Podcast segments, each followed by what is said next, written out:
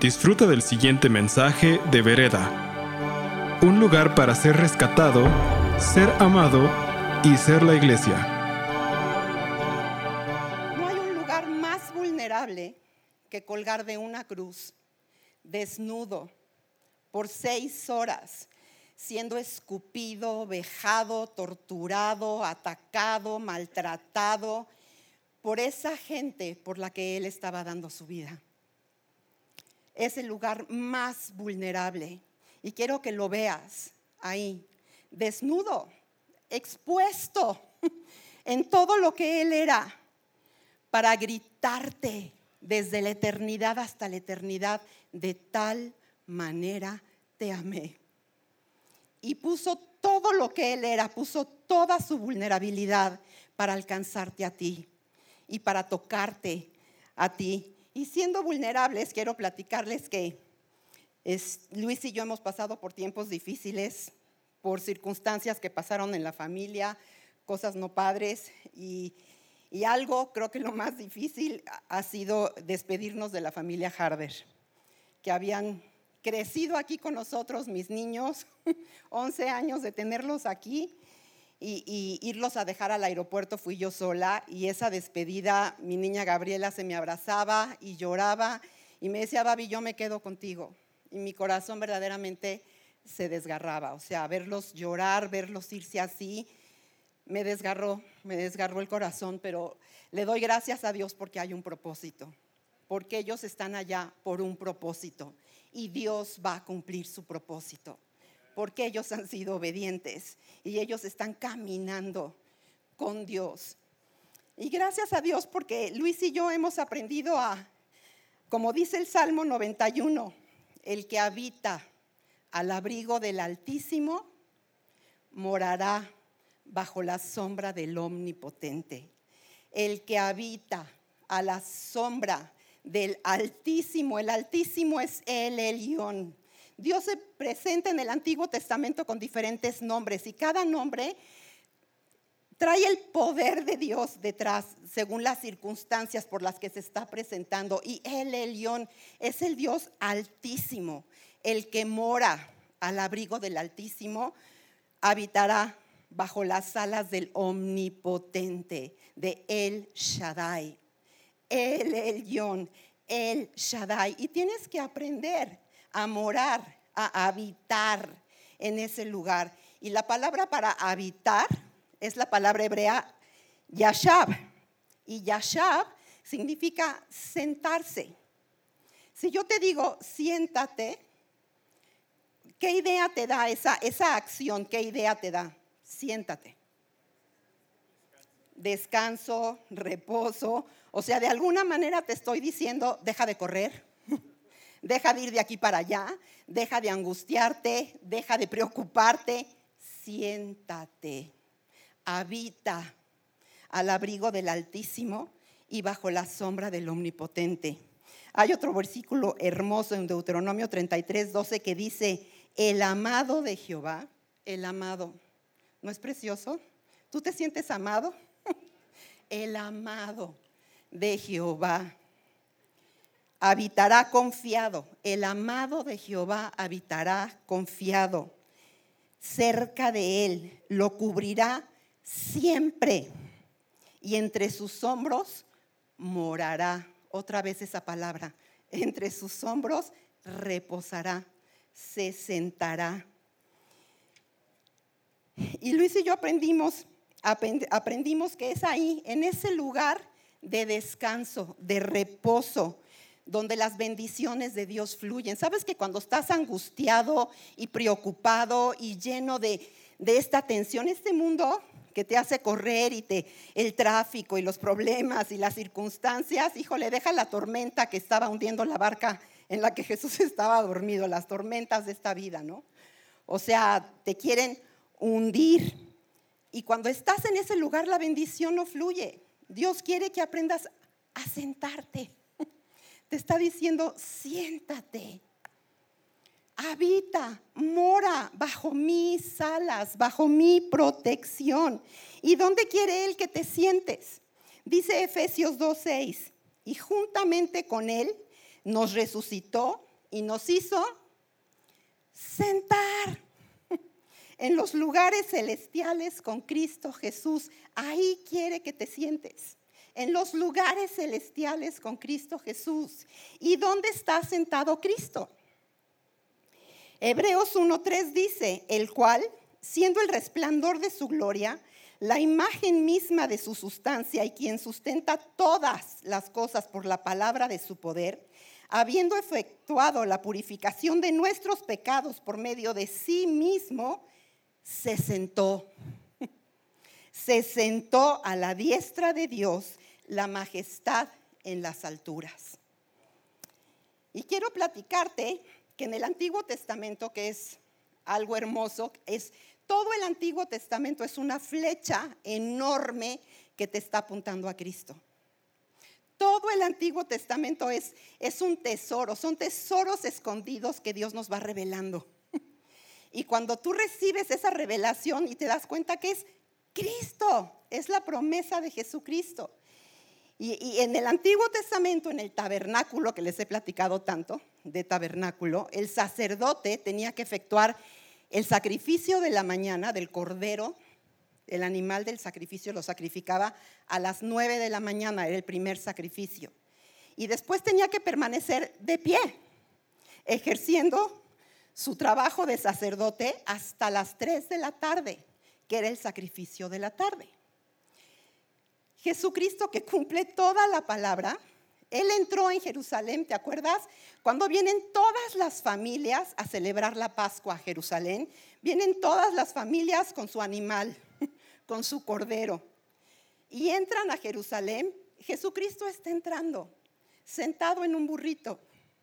Ese domingo de palmas, Él está entrando junto con todos los corderos y todas las familias están llevando esos corderos delante de la autoridad para que la autoridad los revise y vea que no tienen mancha, que no tiene ninguna bolladura, que, que está sano, que es un animal apto para el sacrificio. Y Jesucristo es llevado delante de la autoridad, es llevado delante de Pilato. Y Pilato pone el sello de la autoridad y dice, no encuentro falta en él, es apto para el sacrificio. Entonces, cuando Jesucristo dice, consumado es. Cuando Él cuelga en esa cruz y cumple los dos sacrificios y cumple la palabra de Dios y dice, consumado es, está abriendo un nuevo pacto para ti y para mí. Un nuevo lugar para ti y para mí. Es el lugar a donde Él te quiere llevar. Es el lugar de reposo. Es el lugar donde te puedas sentar y estar en paz y saber que no depende de ti. Gracias a Dios. No depende de ti y no depende de mí, porque no llegaríamos. depende de Él. Y la palabra dice que hoy lo podemos amar porque Él nos amó primero. Y no importa en dónde te encuentres, en el fango más fangoso, en el lodo más lodoso, ahí el amor de Dios te alcanza. Y el amor de Dios te abraza. Y el amor de Dios te arrebata y te dice, eres precioso. Eres preciosa. Eres esa perla de gran precio. Esa perla que dice la palabra que el mercader vendió todo lo que tenía para ir por ella. Tú eres esa perla para Dios. Tú eres dice la palabra, la niña de sus ojos y te ama de tal manera que vio a su hijo en una vulnerabilidad absoluta, pudiendo haber arrebatado de la cruz a su hijo en cualquier momento, lo dejó, lo dejó ahí para que se pagara el precio, para alcanzarte a ti y para gritarte, de tal manera te amé. Él abre el camino a su presencia y hoy podemos habitar y estar sentados delante de su gloria. La gloria que Él nos abre. Estar en Cristo es estar bajo pacto. Cuando tú recibes a Cristo, dice la palabra que naces de nuevo, es un nuevo principio, es una página en blanco. Él te da una nueva oportunidad. Dice la palabra que tu nombre es escrito en el libro de la vida con la sangre de Jesucristo y te injerta en el buen olivo y empiezas a caminar con Él. Y caminar en ese pacto otra vez, en el Antiguo Testamento, un símbolo de pacto es el arca de Noé. Y Noé mientras estuvo adentro del arca, estuvo protegido. Y esa arca, donde Noé y su familia estuvieron, no tenía ventanas. Solamente tenía ventanas hacia el cielo, solamente podían ver el cielo, no podían ver lo que estaba sucediendo alrededor de ello. Y me encanta esta figura porque es como si Dios te dijera, no veas, no veas las circunstancias, no veas lo que está a tu derecha y lo que está a tu izquierda. Sube tus ojos, mira hacia arriba, pon tus ojos en el Shaddai, pon tus ojos en Él, El Yon, y siéntate en ese lugar donde yo pueda derramar mi amor sobre ti. Dios no quiere que fijes tu vista en los horrores de este mundo, sino que los puedas fijar en el poder de aquel que te amó con todo lo que tenía. Luis y yo aprendimos a vivir, como dice el Salmo 91, bajo la sombra del Altísimo en muchísimas ocasiones. Y quiero platicarte otro testimonio de nuestras vidas. Yo, cuando yo llegué a Cristo, llegué sola, con hijos chiquitos, con un adolescente súper rebelde. Este, y, y, oraba por mi familia, oraba y clamaba a Dios, Señor, ¿cuándo voy a ver a mi familia rendida a ti? Y si conoces a mi familia, hoy sabes que más allá de lo que puedes pedir o esperar, Dios va a responder a tus oraciones. Y cuando, y cuando yo oraba por ellos y oraba por, por mi marido y oraba por sus vidas, cuando Luis llega por fin y abre su corazón y recibe a Cristo y entra en esta relación de pacto, una de las cosas que más se le atoraron, y creo que para muchos de ustedes también, fue el diezmo. Fue un concepto que él no entendía. Y si, y si hay una persona dadora y generosa, de verdad, yo que llevo casada con él 40 años, te puedo dar testimonio de que se quita lo que trae puesto para dárselo al que lo necesita. Al grado de que cuando compramos algo o yo le regalo algo, tiene que ser con una nota adjunta que dice prohibido regalar. No puedes regalar esto. ¿Ok? Y entonces cada vez que yo le hablaba del diezmo, él me decía, pero es que yo doy, yo doy mucho. Y yo le decía, ¿cómo se llama? Dar lo que no es tuyo. Y Dios lo dice bien claro en Malaquías. En Malaquías 7:10, el pueblo entero me ha robado en los diezmos y en las ofrendas. Y después dice, pruébame en esto, dice Dios, pruébame, si no abriré las ventanas de los cielos y derramaré bendición hasta que sobreabunde. Cuando a Luis le cayó el 20 y entendió este concepto, y es una persona bien disciplinada, ahorita les voy a platicar, empezó a apartar sus impuestos y su diezmo. Era lo primero que apartaba. Y, estaba pasando todo este proceso cuando compramos la casa, que muchos de ustedes conocen porque quizás se han bautizado ahí. Y en esa casa donde hemos vivido ya 24 años, ¿va? Más o menos. Pues hay, ha habido desde hace 24 años bautizos, se ha compartido la palabra de Dios, hemos recibido misioneros y es una casa que es de Él y para la gloria de su nombre. Y ahorita te voy a platicar por qué. Porque Luis y yo compramos la casa vendiendo todo lo que teníamos y pidiendo un muy buen préstamo, una hipoteca grande. Pero pues, nos sentamos, lo platicamos y era algo que podíamos pagar. Dijimos, sí, sí, podemos pagarlo, vamos. Nos lanzamos, nos hicimos de la casa en verano. Y ese diciembre fue el famoso error de diciembre cuando sale Salinas y entra Cedillo, que se fue la devaluación, pero a todo. La gente empezó a perder casas, coches, negocios, de fueras. Fue un tiempo muy, muy difícil. Y llega Luis un día y me dice, híjole, se nos fue la mensualidad de 15 mil pesos al mes, de un mes a otro, a 45. Y me dijo, de plano no puedo pagar, yo no puedo pagar eso. Entonces, como buen abogado al fin, decidió demandar al banco.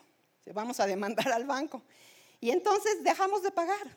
dejamos de pagar porque no había manera de pagar, pero él abrió una cuenta que le pusimos casa. Era una cuenta intocable y él como si estuviera pagando cada mes. Es como si le pagara al banco, pero iba a nuestra cuenta, la cuenta de casa. Y pasó un año y, después cuando termine ese año llega y me dice, perdimos, perdí la demanda. Entonces, pues nos van a quitar la casa. Entonces, gracias a Dios de veras que no nos aferramos ni él ni yo a las cosas materiales y, y nuestra actitud fue, bueno, pues si empezamos una vez, podemos empezar otra vez. Y pues nos quedamos aquí hasta que nos la quiten. Y nos quedamos ahí y pasaron cinco años. Cinco años que no pagamos. No le pagábamos al banco. Él seguía depositando a su cuenta. Pero al banco no le pagábamos un quinto. Ni una llamada de teléfono, ni una notificación, nada. Cero. Cinco años de gracia. Y eso es sobrenatural. Ese era Dios dándonos esa gracia que sobrepasa, que sobreabunda. Y pasaron los cinco años y él fue. Luis fue al banco literal a tocar la puerta y a decirles, les debo, les quiero pagar.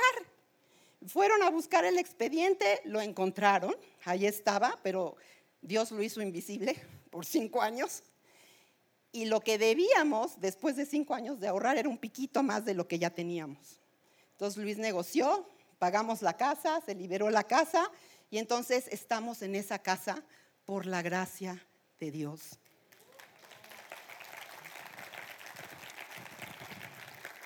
Pero más que ninguna otra cosa, aprendimos a sentarnos, a estar en paz, a vivir con esa paz que sobrepasa todo entendimiento, a tomar ese lugar que solamente Él te puede dar. Tú no te lo puedes ganar.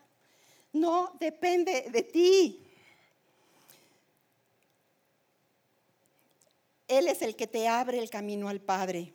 Él es el que te afirma tu lugar. Deja de oír la voz del enemigo que te dice, tú no eres digno, tú no eres digna. Deja de oír la voz del mundo que te puso etiquetas. Deja de oír lo que la gente dice de ti, que no te importe. Deja de ver por las ventanas y ve hacia arriba y velo a Él y escucha su voz y escucha esa voz que retumba y te grita de tal manera te amé.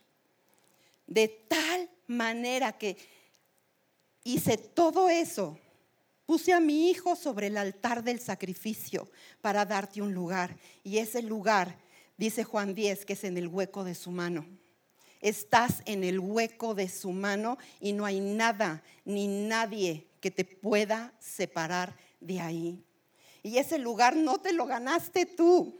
No es porque eras tan lindo o tan linda. Dice la palabra que no hay justo ni uno. No nos lo merecíamos nadie. Pero Él nos amó y porque nos amó, dio todo, absolutamente todo. Y esa foto pedí que la pusieran para que tengas esa imagen y, te la lleves grabada y veas tu mano tomada de su mano y puedas llevarte ese versículo. El amado de Jehová habitará confiado cerca de él y lo cubrirá por siempre y habitará entre sus hombros. Ese es tu lugar y nadie te lo puede quitar. Y cuando tienes ese lugar, cuando reconoces tu identidad, cuando puedes gritarle al mundo, no, no soy perdedor, soy más que vencedora en Cristo Jesús. No soy digna, pero Él me amó y porque me amó, ahora soy justificación. Él me justificó delante de Dios. Él me da el lugar, Él me sienta en los lugares celestiales y ahí es donde tienes que reposar, descansar, dejar de correr, dejar de buscar, y la segunda parte viene cuando ya reconoces tu identidad en Cristo. Y esa identidad solamente la puedes tener cuando has recibido a Cristo en tu corazón. Y si tú no has abierto tu corazón para decirle a Cristo, sí quiero, Señor. La salvación es gratis. No te la puedes ganar. No hay manera de que te la ganes. No hay forma. Por eso tuvo que venir Cristo a pagar el precio por ti, a abrirte el camino. Y, es, y tú eres el que tienes que decir, sí quiero, Señor. Sí quiero, quiero todo contigo, quiero caminar contigo, quiero estar en pacto contigo. Y es entonces, dice Romanos 10, 9, 10, que si tú crees en tu corazón, si lo crees, que Jesucristo es Hijo de Dios y que Dios lo levantó de los muertos y lo confiesas con tu boca, serás salvo. Así, así. El precio fue altísimo para Él. Él pagó todo, hasta la última gota de su sangre. Y después viene y toca tu corazón y te dice, el día que oigas mi voz y quieras y decidas y me digas que sí, voy a entrar y voy a tener intimidad contigo. Pero tú tienes que abrirle la puerta. Y si nunca lo has hecho, vamos a hacerlo todos juntos. Vamos a declararlo, que te oigas. Es súper importante, iglesia, que abras la boca y declares. La fe es la mano que arrebata las promesas de Dios. Y cuando tú declaras la palabra de Dios, te escuchas, estás impactando los lugares celestiales. Tienes que declarar la palabra que Él siembra en tu corazón y la crees, declárala. Y arrebata esas promesas que Dios ya te dio. Tú eres el que tienes que tomarlas. Entonces vamos a hacer esta oración. Hazla conmigo. Yo te guío, pero hazlo de tu corazón. Háblale. Orar es hablarle al Padre. Y dile, Señor, sí quiero. Sí quiero, Padre. Quiero todo lo que tú tengas para mí. Padre, gracias. Gracias. No, todavía no acabo. Gracias por amarme de tal manera. Gracias, Señor, por, por tu bendición, por tu unción, por tu protección, por tu provisión. Gracias, Padre Precioso, por alcanzarme, por redimirme, por pagar el precio. Y hoy, Señor, te digo que sí. Sí quiero, Padre. Quiero todo contigo. Quiero caminar contigo. Quiero que me tomes de tu mano y me muestres el camino. Quiero que abras la palabra para mí que me des revelación, que abras mis ojos para que pueda entender lo que tú me quieres decir. Gracias, Padre. Hoy declaro que tú eres mi Señor Jesucristo, que tú eres mi Salvador porque pagaste el precio. Y te entrego mi vida, Señor, en el nombre de Jesús. Así de fácil. Tu nombre es escrito en el libro de la vida, eres injertado en el buen olivo. La vid, la savia de la vida empieza a fluir a través de ti. Y el mismo poder que levantó a Cristo de los muertos viene a morar en ti. Y ahora viene la segunda parte, ya encontraste ese reposo, ya encontraste tu identidad en Cristo, ya pudiste sentarte, saber que tú no tienes que correr para alcanzarlo, que Él te da ese lugar, que Él te ama porque eres, punto. No porque haces, no porque corres, te ama porque eres, porque eres suyo. Y ahora te dice, ahora quiero que marches, que te esfuerces y que seas valiente. Cuando Dios lleva a Josué en la tierra prometida, ¿qué es lo primero que Josué se encuentra?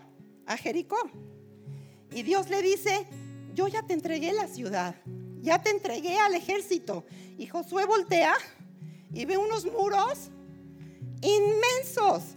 Y eran unos muros, los muros de Jericó eran muros de 3 metros de, ancho, 10 metros de alto, 3 metros de ancho, y después un espacio de 6 metros y otro muro, igual. Y Dios le está diciendo, ya te entregué la ciudad, ya te entregué al ejército, pero ¿qué es lo que Josué está viendo? Muros, unos muros impenetrables. Y Dios le dice cuántas veces en el primer capítulo de Josué, solamente te pido que te esfuerces y que seas valiente. que tomes lo que yo te he dado, que camines con fe, que creas mi palabra, que la siembres en tu corazón y la declares y empieces a marchar y a derribar esos muros. Lo que es imposible para el hombre es posible para Dios, para el Shaddai, para el El Yon, para tu Dios todopoderoso, para tu Abba, para tu papi que piensa en ti, piensa en bien, en cómo bendecirte, en cómo abrazarte, en cómo darte. Y así como estaban esos muros ahí en Jericó, nosotros levantamos muros en nuestras vidas. ¿Cuáles son los muros que Dios quiere que derribes? A la mejor falta de perdón. Híjole, eso es algo que como nos cuesta trabajo. Y, sabes que el perdón es soltar. Y qué bendición viajar ligeros. soltando, soltando y no traer enredados a tanta gente. No recibas la ofensa. Tú eres responsable de tus actos, no de los demás. Tú eres responsable de cómo reaccionas, no de lo que los demás hacen. Tú eres responsable si lo recibes o no lo recibes. Y cuando alguien, te ofenda, no veas a la persona, sube y los ojos y ve al Dios altísimo.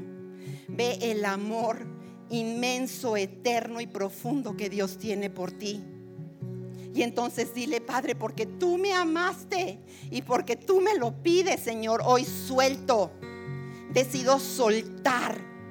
Y sueltas a esa persona y vas a ver qué ligerito te vas a sentir. Pero tú tienes que dar ese paso, tú tienes que caminar en fe. Él te saca de esclavitud, Él te abre el camino, Él te alimenta, Él te da un lugar. Él te dice, marcha con esta autoridad que yo te doy. Y cuando se cortaba un pacto en el Antiguo Testamento, ¿te acuerdas que hablamos del pacto? Cómo se intercambiaban la capa, que es autoridad, las armas, que es protección. Y en el nuevo pacto, Jesús te da su nombre. Pedirás al Padre y el Padre te responderá porque pedirás en el nombre de Jesús. Jesús te da su autoridad. En Mateo 28 dice, toda toda, no algo, no poquita, no a veces, es toda autoridad me es dada en el cielo y en la tierra. Por tanto, ve y esfuérzate y sé valiente y conquista la tierra que yo ya te di. Yo ya cumplí, yo ya vencí. Ahora esfuérzate y sé valiente. ¿Cuáles son los amorreos que tienes que conquistar? A lo mejor te sientes que Dios te abandonó porque no ha hecho lo que tú querías. Y, les digo, me encanta una frase de Dania Mija que dice, Él es Dios y tú no. Él sabe todas las cosas y tú no. A lo mejor no recibes lo que estás pidiendo porque no es lo mejor para ti, porque Él tiene algo muchísimo mejor para tu vida. Descansa en Él y deja que su bendición fluya. Él está por ti. Los de Jericó pensaban que estaban seguros ahí detrás de sus muros. Y esos muros, Dios te está diciendo, yo ya te entregué la tierra. Yo ya vencí por ti. Ahora quiero que tú derribes esos muros. ¿Cómo? Marchando en fe, declarando su palabra. Gracias, Padre, porque tú eres mi sombra a mi mano derecha. Gracias Señor porque no me dejas, porque no me desamparas. Gracias Señor porque tú eres el Dios de Jesurum que cabalga sobre las nubes por mi ayuda. Y aquí abajo Señor tus brazos me sostienen. Gracias Padre porque tú me das identidad. Gracias Señor porque me sellaste con el Espíritu Santo de la promesa. Gracias Señor porque tengo un lugar en tu mesa y haces que mi copa rebose, rebose con tu bendición tienes que pararte en fe. Jeremías 20:11 es otro versículo de mis favoritos y dice, Jehová va junto a ti como poderoso gigante. Y quiero que tengas esa imagen. Esa es tu manita. Con esa manita no puedes tirar muros, no puedes hacer nada. pero Jehová va junto a ti como poderoso gigante. Por tanto, todos mis enemigos tropezarán y no prosperarán, porque Él va junto a mí. Toma su palabra, toma tu lugar y marcha con, fe, marcha y toma la tierra que Él ya, que Él ya tomó para ti. Marcha con la fe de lo que Él te da. En toda circunstancia decide amar y no te vas a equivocar. Escucha hoy su voz y no la voz del mundo. Escucha la voz de Jesús y empieza a derribar esos muros. Quizás son muros de juicio. Les decía en la mañana, me acordé, el juicio se nos da solito, o sea, nos brota. ¿A poco no? Y me acordé que yo en la prepa, mi entretenimiento era sentarme en el segundo piso, así con las piernas colgando, a comernos el lunch, y nuestro entretenimiento era criticar a todo mundo en el patio. ¿Y a poco tú no? ¿No? Bien divertido estar criticando a todo mundo. Es algo que se te da natural, pero sabes que cada vez que juzgas a alguien, lo quitas a él del trono y te sientas tú. Porque el juez es él. Él es el único juez. Y cada vez que juzgas, empiezas a construir un muro en tu corazón y es un poquito menos vulnerable. ¿Y qué sucede cuando tu corazón deja de ser vulnerable? No puedes recibir las bendiciones de Dios. Tienes que tirar esos muros, tienes que tirar ese muro de falta de perdón, tienes que tirar ese muro de juicio, tienes que tirar ese muro de complejos, de envidias, de, de todo lo que este mundo te ha llenado y empezar a verte con los ojos con los que Él te ve. Tienes que tomar tu lugar y marchar con Él en el nombre de Jesús. Gracias por escuchar este mensaje de Vereda. Esperamos que haya sido de impacto para tu vida. Para más mensajes como este, visita vereda.mx.